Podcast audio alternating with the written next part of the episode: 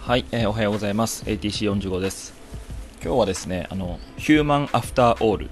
ということについてお話ししたいと思います。あのヒューマンアフターオールってなんだよってことなんですけどもあの昨日歩いててなんか急に思い出したんですよね。あのヒューマンアフターオールっていう歌がありまし歌というか曲ですね。あのダフトパンクっていうえっと、フランス人でしたっけ？の、えっと、テクノアーティストによる、えー、音楽なんですけれども、まあ、ヒューマンアフターオールって、まあ、日本語にもし訳すとすれば、まあ、ヒューマンは人ですよねということでアフターオールって、まあ、結局とか最後の最後はアフターオール最後の最後はっていうことなので、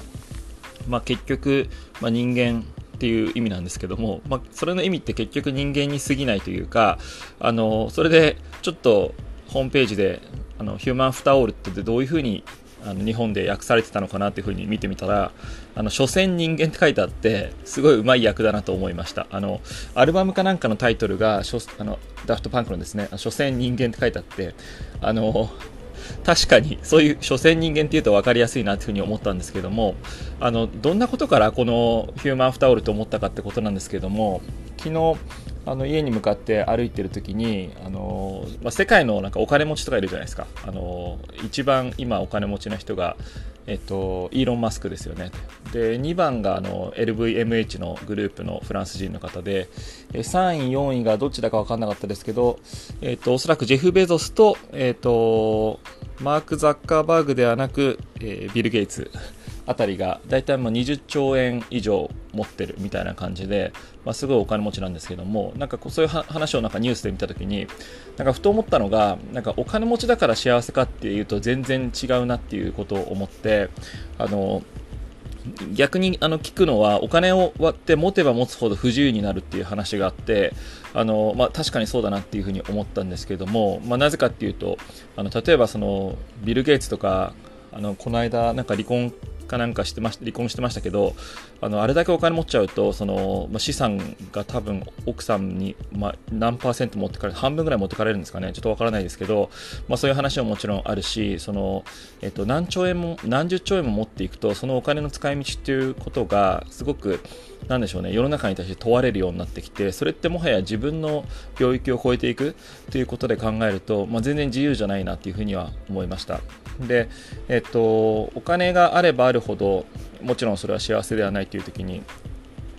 であの日々あの生きていてちょっとなんかもうちょっとお金があるといいなとか思ったりとかって、まあ、することってある、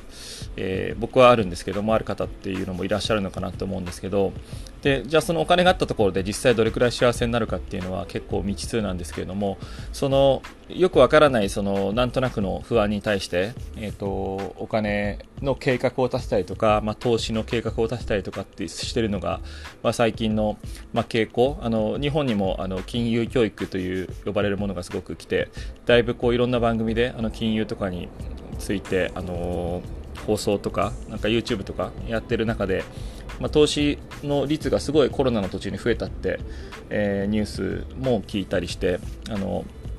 まあ、すごい準備が進んでるみたいな話は、まあ、準備っていうのはそのお金の準備ですよね。あるはあるんですけどもこう人間のあの、まあ、幸せって結局何なんだろうっていうようなことを考えた時にヒューマンアフターオールって急に思ったっていう、まあ、話です。でえっとまあ、もっと言うとそのヒューマンフタオルっていう前にその所詮、まあ、動物、まあ、アニマルなんだよなっていうふうに思ってて、えっと、それはあのさっきのヒューマンフタオルという話とはまた別の話になるんです。ヒューマンフタオルっていうのは、僕はあの、あれは、えっ、と、キリスト教文化の中でヒューマンフタオルっていうのは、あの、神と比べて、所詮我々は人間に過ぎないっていう意味でヒューマンアフターオールっていう題名がついてると思ってるんですけども、ちょっとあの、キリスト教圏の人と話、この議題を話したことがないので分かんないですけど、おそらくそうなのかなというふうに思ってて、まあ、人間にできることは限られていて、神が神が、その完璧な神がこの世の中を作って、まあ、人間っていうのは、まあ、それに抗わずに、まあ、ただ、えーまあ、生きているというような文脈のヒューマンフタオルなのかなというふうに思ったんですけども、あの一方、そのヒューマンっていうのは、その生物学的に見たとしてもその、まあ、まあ、ダーウィンの進化論じゃないですけども、えっと、生物として今いる形態としてヒューマンというのが、まあ、なんですかね、最もその、なんでしょう、生物としては、まあ、進化してきたということなのかな、まあ、脳が進化してきて、まあ、今みたいな社会というものを作っているというような存在になっていて、あのー、なんか人間社会の中でも今、ま、資本主義とか、ま、民主主義とかって、まあ、資本主義の方が今強いどんどん強くなってるって言われてますけどもで、まあ、資本主義とかっていう話をしていく中で人間ってなんかこう動物だったことを忘れてるんじゃないかなっていうふうになんか思って、まあ、そういう観点からもヒューマンフタオルって思いましたということがあってで、えっとまあ、動物としてとか生命としての、ま、幸せとかってあの緩くこうなんでしょう何の何の、えっ、と、我慢もせずに、えっ、と、苦労せずに生きることっていうのが幸せかどうかっていうと、まあ、そうではないっていうのが、えっ、と、これは何か何かの、えっとまあ、YouTube か文献で読んだんですけどもあの結局その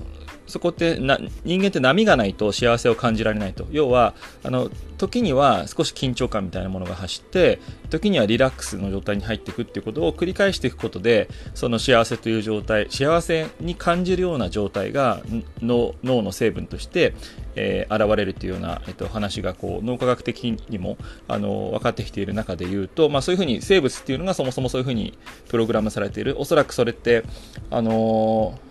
多分そのジャングルの荒野に人間とかまあ動物が1人いて、まあ、それに天敵みたいなのが現れて例えばじゃあ虎が目の前に現れて、まあ、緊張感があってわっと思ってその場ではすぐ緊張感を持って走って逃げなきゃいけないと。で走って逃げてあ安心して家族全員無事だった。はあよかったねとリラックスした時に多分その時に幸せを感じるんだと思うんですよね。だからそういうふうになんとなくそういうプログラミングがされることによって、まあ、人間ってこう、まあ種の保存がされて人間というかその動物っていうのは種の保存が、えー、されていくというようなプログラミングになっててるのかなというふうに考えると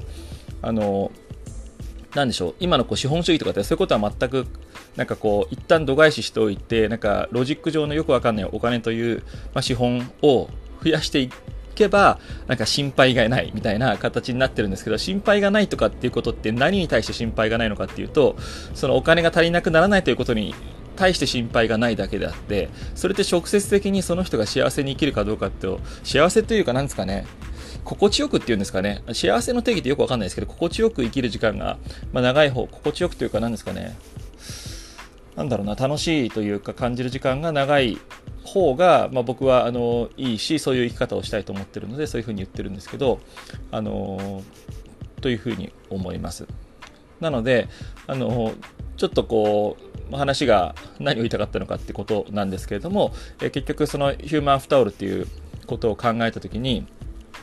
まあ、所詮人間なんだからもっと自由に生きていいんじゃないかということです。で、なんかこう、まあ、資本主義とかそういったことにとらわれすぎてしまってお金を目指すことでなんか我慢をしすぎるのも良くないし逆にあの我慢とかこうなんでしょう我慢をしないためにお金を稼ぐ稼ぐことに、え頑張りすぎてその 1, 1週間とかいう時間のほとんどの時間を例えばこうブラック企業みたいなところに勤めて過ごすとかあの時間がいつの間にかどんどんどん流れてしまってるとかっていうのは、まあ、本末転倒だと思うので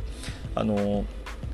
その人なりに自由に生きるってことを意識しながら、なんかこう苦しいことがあった時にも、あ、これはあの一つの、あの、まあ、生物的現象の、必要な要素なんだなって感じて、こう、あまり考えすぎずに、なんでしょう、流していくような感じで、またこう、逆に、まあ、リラックス状態とか、その、楽しいハッピーな状態になった時も、まあ、これはま生物学的にも、なんかこう、心地よい状態なんだなってことで、ある程度客観的に見て、あのーまあ、なんとなくの幸せを感じていくような形であのゆらゆらと生きていくことが実は一番、あのー、幸せな